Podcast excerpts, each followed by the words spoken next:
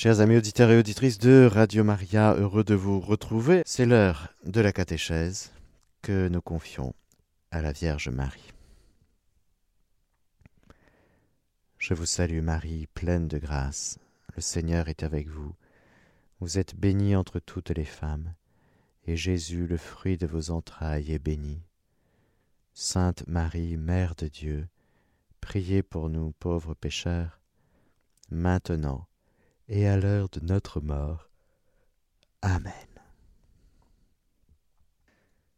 Nous avons vu le Cantique des Cantiques, cette bien-aimée qui cherche celui que son cœur aime, elle cherche son bien-aimé. Son bien-aimé bondit comme euh, sur les collines, saute sur les montagnes et vient à la rencontre de sa bien-aimée.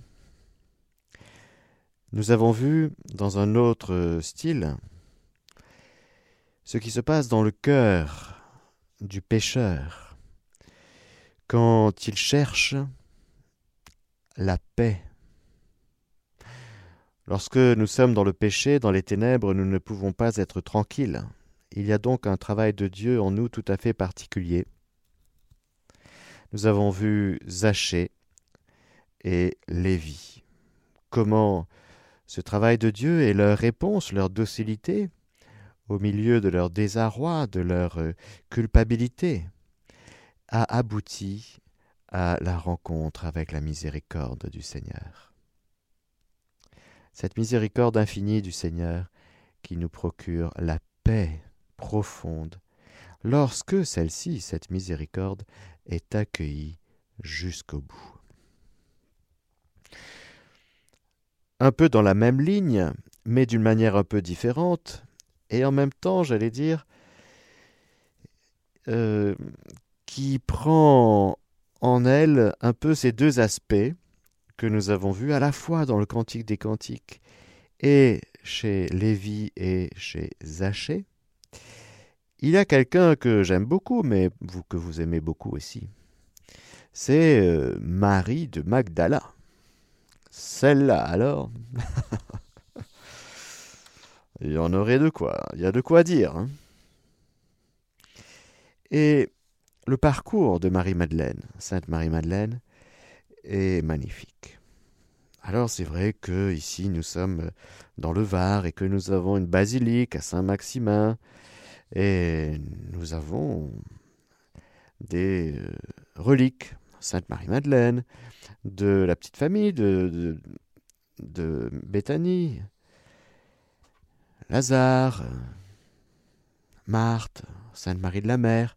C'est vrai que la Provence et le sud de la France, bien sûr, a été évangélisé comme ça. Mais au-delà du fait que dans le sud nous soyons particulièrement bénis par la présence de Sainte Marie-Madeleine, il est bon pour nous, à travers les évangiles, de parcourir un petit peu, de retracer un petit peu son parcours, c'est-à-dire les étapes successives qu'elle a dû franchir pour non seulement chercher celui que son cœur aime, mais se laisser trouver par lui, et s'étant laissé trouver par lui, elle a cheminé de telle manière qu'elle est devenue l'apôtre des apôtres, et qu'elle a terminé vraiment bien. Les saints, frères et sœurs, n'ont pas tous bien commencé, mais ils ont tous bien fini. Hmm? et c'est vrai que dans notre parcours, notre itinéraire, il y a des parcours un peu particuliers, l'essentiel étant de bien terminer. Hmm. Il y a parfois un peu des faux départs ou des accidents de parcours, des choses qui nous paraissent bizarres et sans, lien avec la vie éternelle, et pourtant, et pourtant. Ce qui est beau de constater dans notre vie personnelle et dans la vie de ceux et celles qui nous entourent, c'est justement de réaliser que notre histoire, frères et sœurs, est une histoire sainte, que nous venons de Dieu et que nous allons vers lui, et que nous avons un temps un espace, un espace-temps à parcourir. Nous venons de Dieu, et nous allons vers lui. Il faut bien saisir cela. Cela nous aide beaucoup à accepter les choses pas faciles. Si nous savons d'où nous venons, et si nous savons vers où nous allons, alors nous pouvons accepter des itinéraires qui apparemment, sous regard humain, semblent complètement bizarres et incompréhensibles.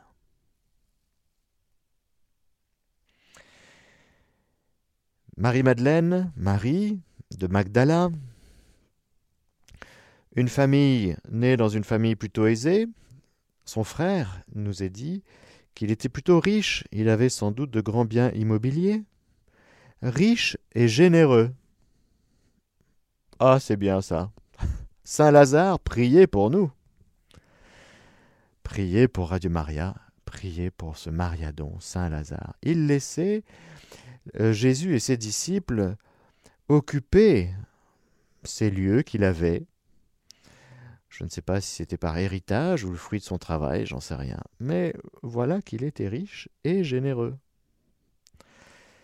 De sorte que Béthanie, d'autres lieux, c'est peut-être possible aussi que le Cénacle lui appartenait, on ne sait pas. Mais en tout cas, il était riche et généreux. Jésus, je me rappelle, dans Maria Valtorta, dit de Lazare, il, euh, il vit la béatitude des pauvres alors qu'il est riche matériellement. Et Jésus de dire, ce n'est pas facile. Ce n'est pas facile d'avoir beaucoup de biens matériels et de rester pauvre spirituellement. Lazare a vécu cette béatitude des pauvres et il était très généreux. Heureusement, parce qu'il a terminé plutôt, si vous voulez, sur un radeau de la Méditerranée, à fuir la Terre Sainte pour arriver en Provence. Eh bien, quand on a beaucoup de biens matériels, se retrouver sur un radeau, si vous voulez, c'est un sacré dépouillement. Mais il a pu bien vivre son dépouillement matériel parce qu'il avait accueilli et accepté durant sa vie des dépouillements, j'allais dire, euh, spirituels. Il avait accepté que, par exemple, sa sœur, Marie, n'ait pas une vie euh, bien réglée, bien en ordre. C'était plutôt, elle était plutôt légère, elle était plutôt vagabonde. Et c'était plutôt la honte de la famille. la honte de la famille. Bonne famille, honte de la famille. Alors, grosse épreuve pour euh, Marthe et son frère Lazare. Tout n'allait donc pas si bien dans cette famille riche. Ce qui a provoqué sûrement chez Lazare un espèce d'abandon à Dieu, une remise à Dieu, un don à Dieu de lui-même et de sa famille. Sûrement que pour Marie de Magdala, Marthe et Lazare ont prié, sûrement. Et voilà que cette femme, faite par amour, faite pour l'amour, s'en allait dans des aventures qui, évidemment, ne comblait absolument pas son cœur, qui l'abîmait, qui la blessait, qui la meurtrissait. Comme Lévi et Zachée dans d'autres domaines, elle, c'était dans le domaine de l'amour où elle était un peu comme cette Samaritaine. Oui, tu as eu cinq maris, et celui avec qui tu vis n'est pas ton mari, en cela tu dis vrai. Il y avait chez cette Marie de Magdala des blessures, des ratés, quelque chose de du désespoir. Et en même temps, nous voyons l'arrivée de Jésus dans cette famille. Il y a eu donc, on ne sait pas à quel moment, le premier moment, mais selon Maria Valtorta, en tout cas, c'est intéressant, c'est beau d'ailleurs de voir ça. Quand Jésus a commencé à prêcher, parler, elle, regardait un peu les choses de loin, si vous voulez. Et en même temps, elle sentait son cœur commencer à être touché. Son cœur commençait à être travaillé par cette présence de ce Rabouni, qui, c'est vrai, était beau, qui, c'est vrai, parlait bien, se tenait bien, et puis, euh, quand il prêchait, euh, c'était pas comme les scribes et les pharisiens. Quand les scribes et les pharisiens enseignaient, bon, c'était fidèle à la Torah, si vous voulez, mais il fallait bien apprendre sa leçon. On pouvait s'ennuyer un peu, comme à l'école. Hmm quand Jésus parlait, eh bien tout le monde était suspendu à ses lèvres. Parce que toutes les paroles de Jésus étaient portées par le souffle de l'Esprit Saint, toutes les paroles de Jésus venaient de sa communion avec le Père du ciel et, j'allais dire, c'était des semences de vie. Le semeur est sorti pour semer. Et alors il y a ce cœur, le cœur de cette femme qui est là, qui est là dans ses longs cheveux et dans ses problèmes. À votre avis, si un homme possède cent brebis et qu'une d'elles vient à s'égarer, ne va-t-il pas laisser les quatre-vingt-dix-neuf autres sur les montagnes pour s'en aller à la recherche de l'égarer Et s'il parvient à la retrouver, en vérité, je vous le dis, il tire plus de joie d'elle que des quatre-vingt-dix-neuf qui ne se sont pas égarés. Ainsi on ne veut pas chez votre Père qui est aux cieux qu'un seul de ses petits se perde. Ah Serait-ce moi, Seigneur L'égaré? Eh ben oui, Marie-Madeleine.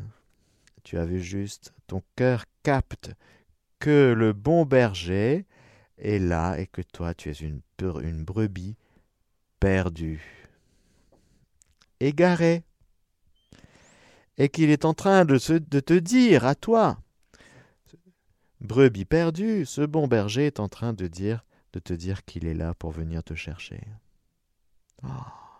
Oh, il y a de quoi, il y a de quoi être tout chose, hein.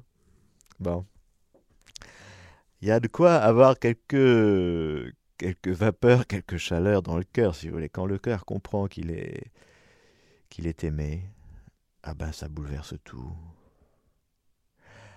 Ah, il y a des hommes qui ont fait semblant d'aimer cette Marie de Magdala. Oui, ils ont profité d'elle. Voilà. Ils ont profité un jour, une fois, je sais pas. Bref. Bien sûr, ça, ça ne rendait heureux personne.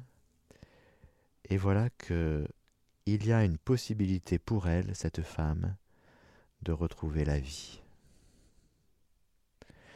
Toutes les relations qu'elle avait eues avec les hommes n'avaient donné que la mort, la tristesse, le repli sur soi, le découragement, le désespoir.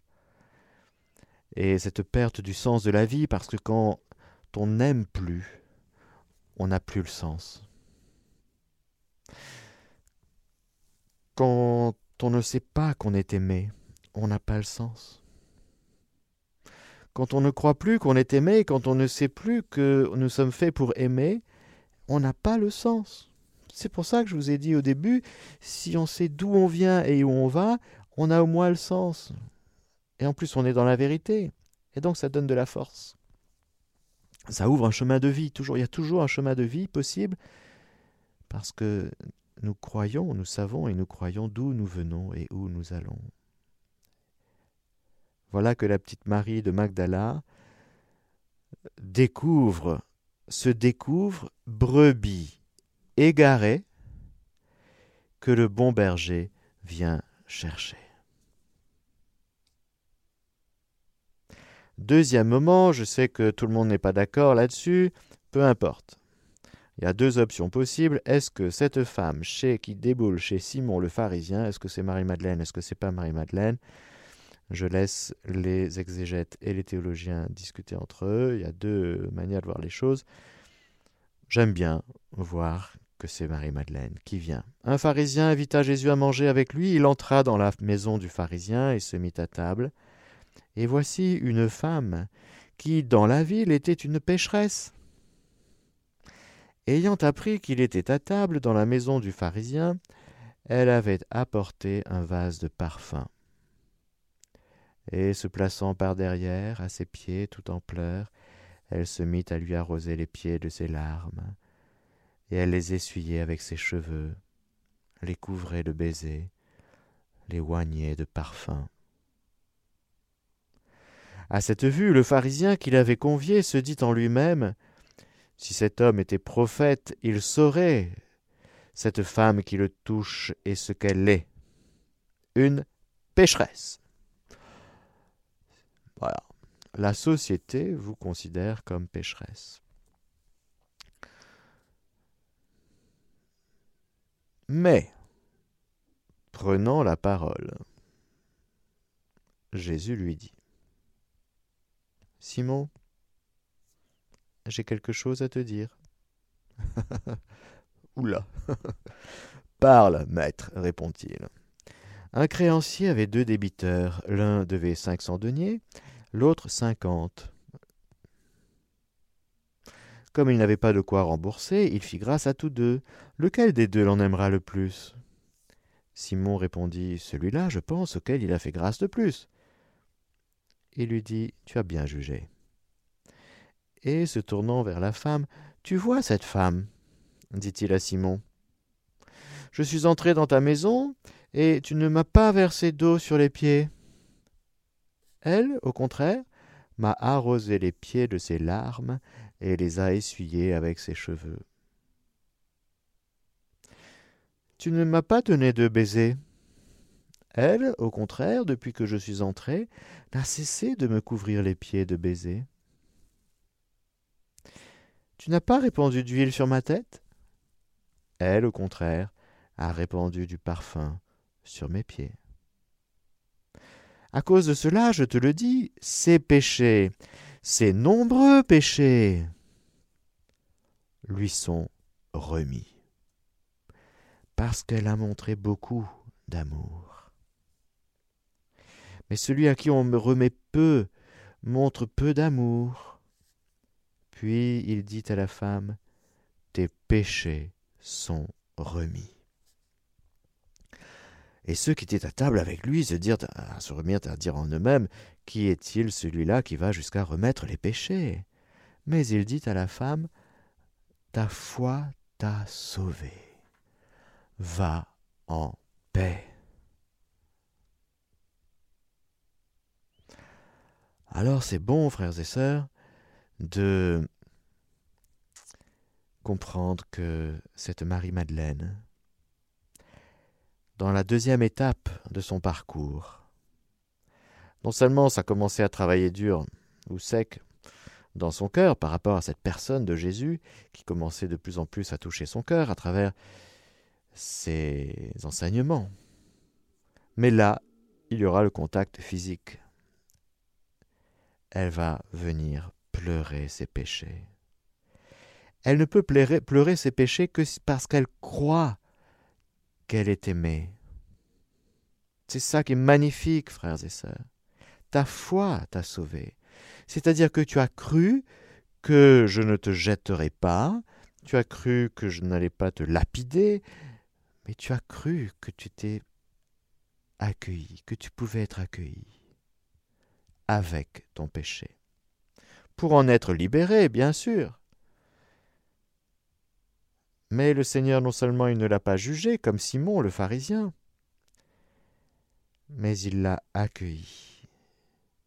La personne de Jésus. c'est le bien. Il est le bien.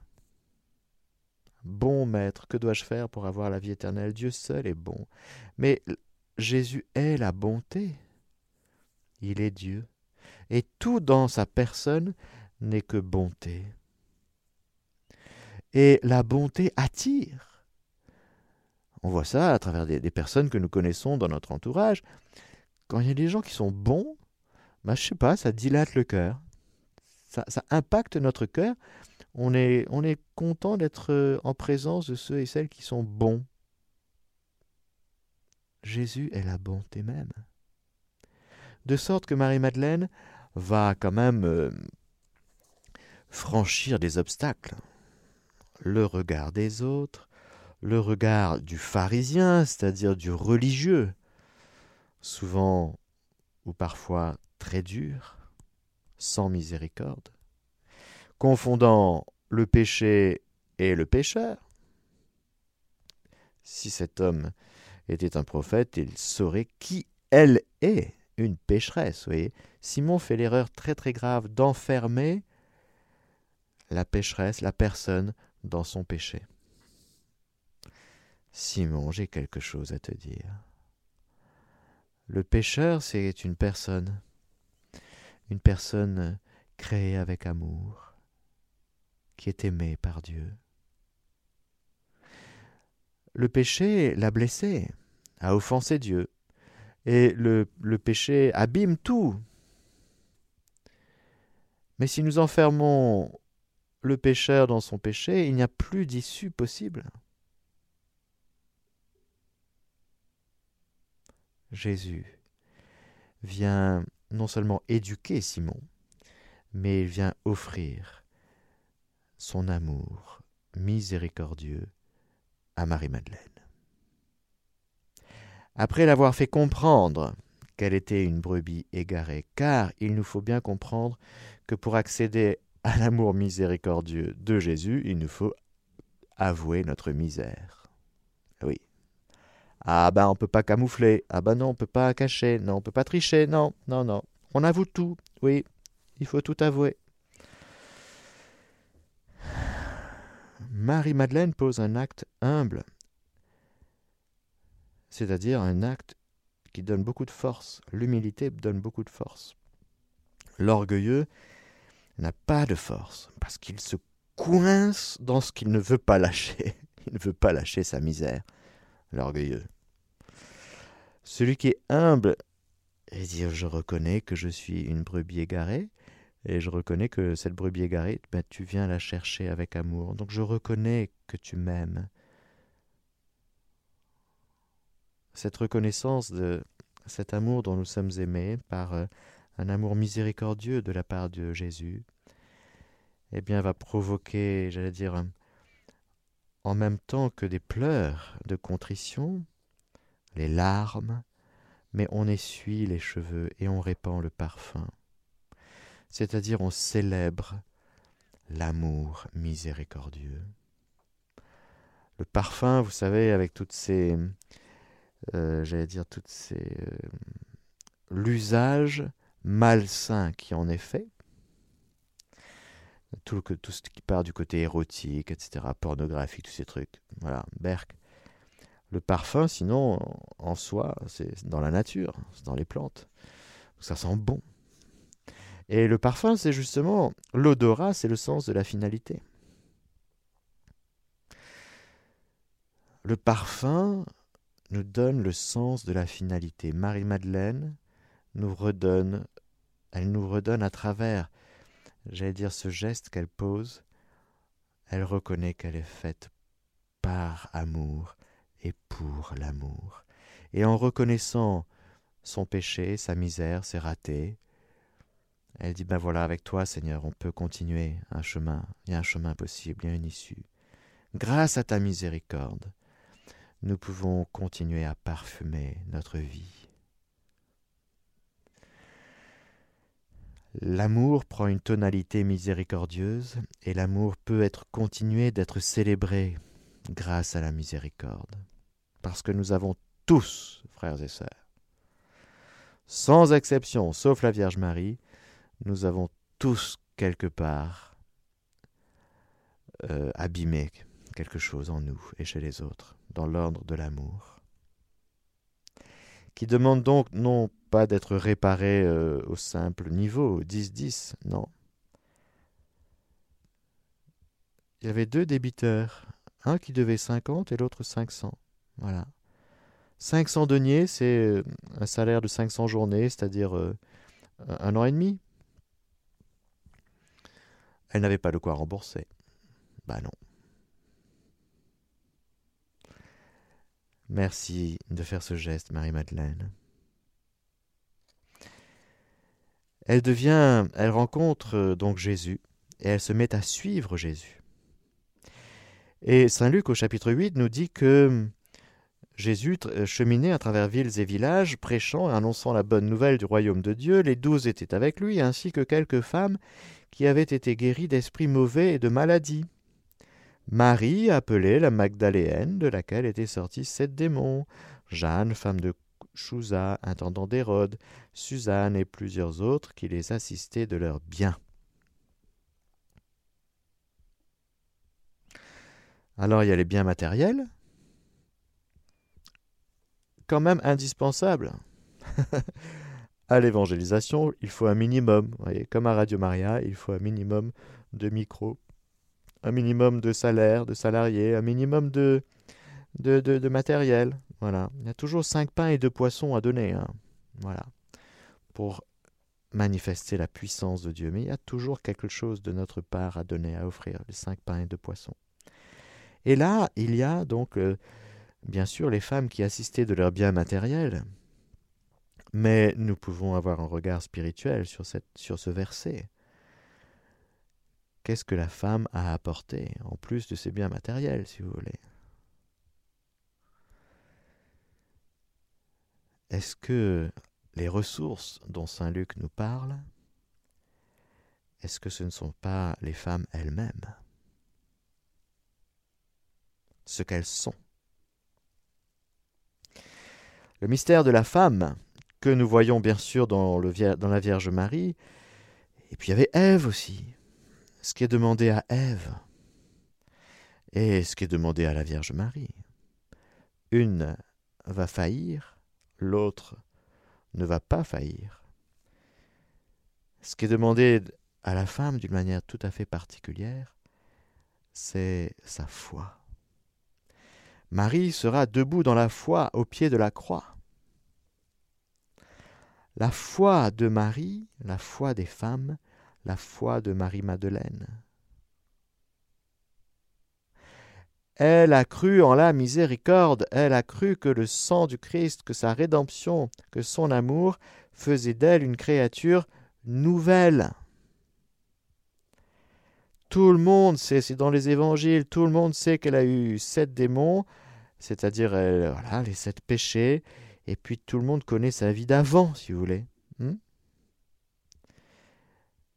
Mais la première personne qui doit croire que par la vertu de la miséricorde de Jésus, elle est devenue une créature nouvelle, c'est bien Marie-Madeleine. C'est comme ça qu'on aide Jésus, c'est par la foi en Jésus en son amour, en sa miséricorde, en la puissance de son sang rédempteur. Le Seigneur ne peut pas faire grand-chose si nous n'avons pas la foi. Alors aidez Jésus, aidez les douze, aidez l'Église naissante, aidez l'Église. C'est par notre foi, femme disciple.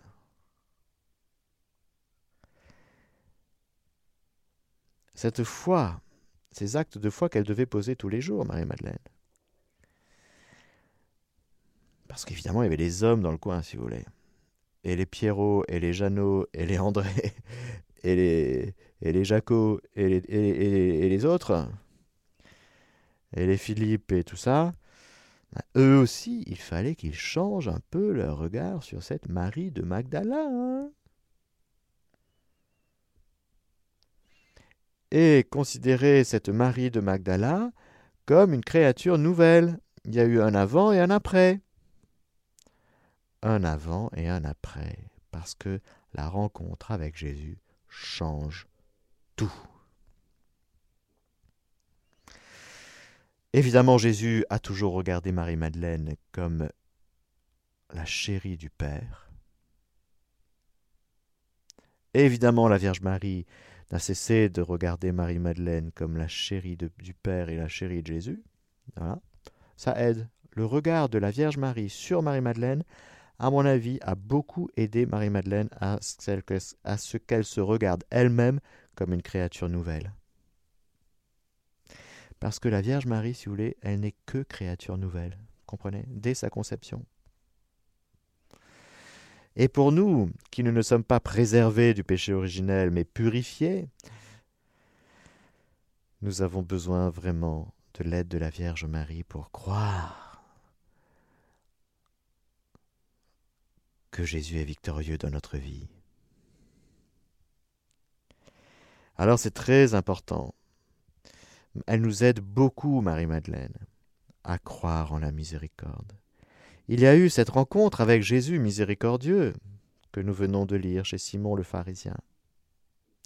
Mais après, il faut croire, tous les jours, chaque jour, et parfois euh, sept fois, soixante-dix-sept fois, tous les jours, que Jésus est victorieux dans notre vie.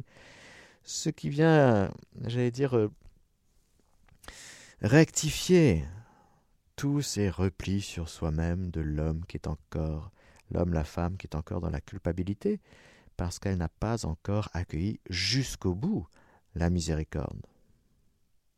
Quand on n'accueille pas l'amour miséricordieux de Jésus sur nous, on se replie. Et on se redit, on se remet à penser que ben finalement, euh, je suis encore un peu abîmé par les sept démons, je suis encore un peu dans ma vie d'avant. Hein? Ces pensées bizarroïdes de d'autres d'autres temps qui refont surface. Ben, ce sont des remontées d'égout. Voilà, tout simplement. Les, les, les, égouts, ça pue. Voilà. Sauf que la réalité, c'est que tu es, devenu maintenant toute parfumée par celui qui t'aime pour toujours et qui te fait miséricorde et qui t'a sauvé. Donc, quand tu as des souvenirs de ta vie d'avant, considère-les comme des odeurs d'égout. D'accord? Et repose un acte de foi en la miséricorde de Jésus qui t'a complètement lavé, qui t'a complètement baigné par son sang. Et continue à marcher avec les douze et quelques femmes qui avaient été guéries. Voilà.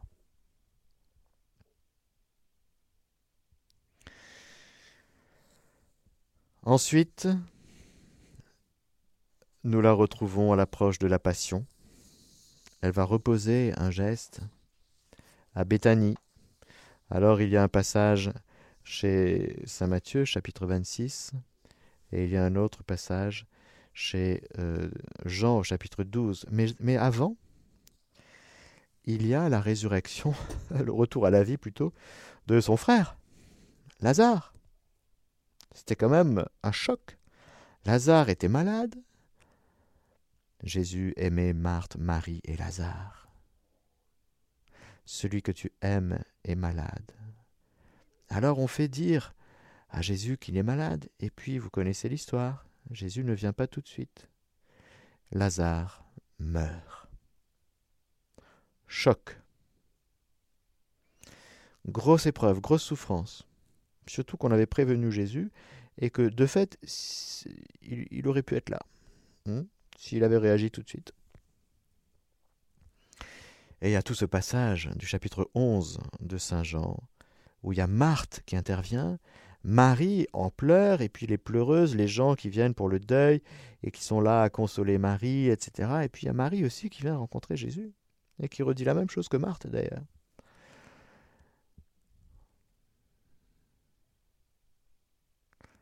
Cette Marie, j'ai zappé, pardon, en mal tournant ma page, qui se retrouve évidemment au pied de Jésus écoutant sa parole dans ce passage que nous connaissons, où Marthe est dans la cuisine, agitée.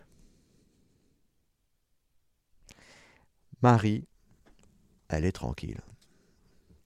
parce que ça y est, elle a trouvé celui que son cœur aime, et elle ne le lâchera pas. Marie, elle a trouvé l'homme de sa vie. Et donc, elle ne le lâche pas. J'ai trouvé celui que mon cœur aime, je ne le lâcherai point. Et Marie, elle est un peu comme ça. Elle lâche pas. elle garde son Jésus qu'elle aime. Et donc, elle va poser ce geste à Béthanie, cette onction que Judas ne va détester parce que de fait, ben voilà, c'était de grand prix, un parfum de nard pur de grand prix. 300 deniers, c'est quand même 300 jours de salaire, quoi. En gros, hein, en gros, on va dire 300 euh, fois 2000. Ça fait combien? Bon, ça fait la somme qu'on a besoin à Radio Maria. ça fait beaucoup d'argent. On la retrouve, Marie-Madeleine, au pied de la croix. Or, près de la croix de Jésus se tenait sa mère, et la sœur de sa mère, Marie, femme de Clopas, et Marie de Magdala. Nous voyons, alors que la majorité des apôtres sont partis, il y a Saint Jean qui est là, Saint Jean, tout attentif à l'amour, il est le disciple que Jésus aimait, c'est-à-dire qu'il avait une finesse quand même. Il, avait, il était attentif à ce Jésus qu'il aimait. Nous ne voyons pas grand monde.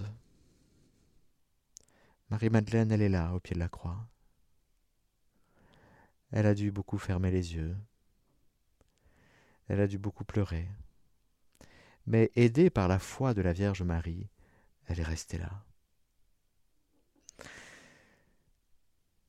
Sans doute, elle a vécu le Shabbat, ce samedi saint, d'une manière beaucoup plus agitée que la Vierge Marie, car elle avait besoin encore de grandir dans la foi, Marie aussi, mais il y a comme un fossé entre la foi de Marie et la foi de Marie-Madeleine.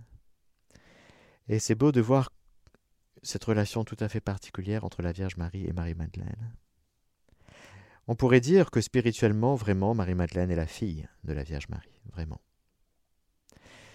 Qu'elle euh, se laisse conduire, qu'elle se laisse enfanter, qu'elle se laisse faire, qu'elle se laisse enseigner par la Vierge Marie, par la foi de la Vierge Marie. Parce que dans ses troubles, dans sa manière de vivre la croix, dans sa manière de vivre le samedi saint, et dans sa manière de partir au sépulcre le dimanche de Pâques, avec ses aromates, elle est encore devant le crucifié, son rabouni qu'elle aime.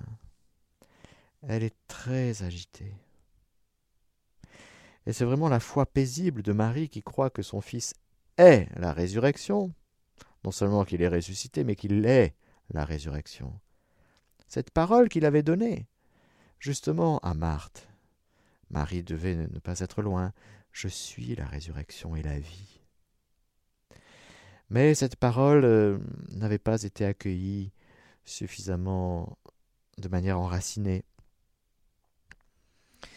Et il y aura ce tombeau vide, cette pierre roulée, et puis avec les apparitions des anges, des hommes, quelqu'un qu'elle prend pour le jardinier, et puis cette parole que Jésus ressuscité lui adressera, Femme, pourquoi pleures-tu? Qui cherches-tu? Le prenant pour le jardinier, elle lui dit Seigneur, si c'est toi qui l'as emporté, dis-moi où tu l'as mis, et je l'enlèverai. Jésus lui dit Marie. Se retournant, elle dit en hébreu Rabouni, ce qui veut dire maître. Ça y est, elle le reconnaît. Quand Jésus lui dit Marie, ça y est, la connexion se fait à nouveau, parce que c'était un peu embrouillé avant, il y avait des pleurs, des larmes, des incompréhensions, elle était dans le brouillard. Et voilà que le jour se lève, le jour du Seigneur se lève dans son cœur quand Jésus lui dit Marie. Sûrement comme la première fois de sa vie qu'elle avait entendu Jésus lui dire Marie. C'est beau, frères et sœurs.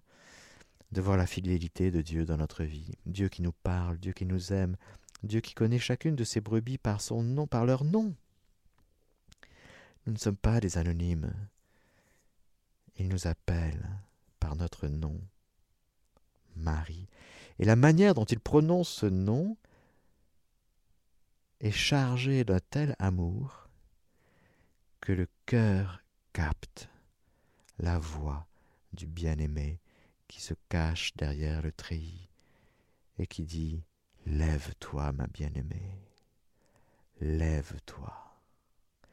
Le Seigneur s'est levé d'entre les morts. Alors lève-toi, ma bien-aimée. L'hiver s'en est allé. Les tourterelles roucoulent. C'est marrant ce matin.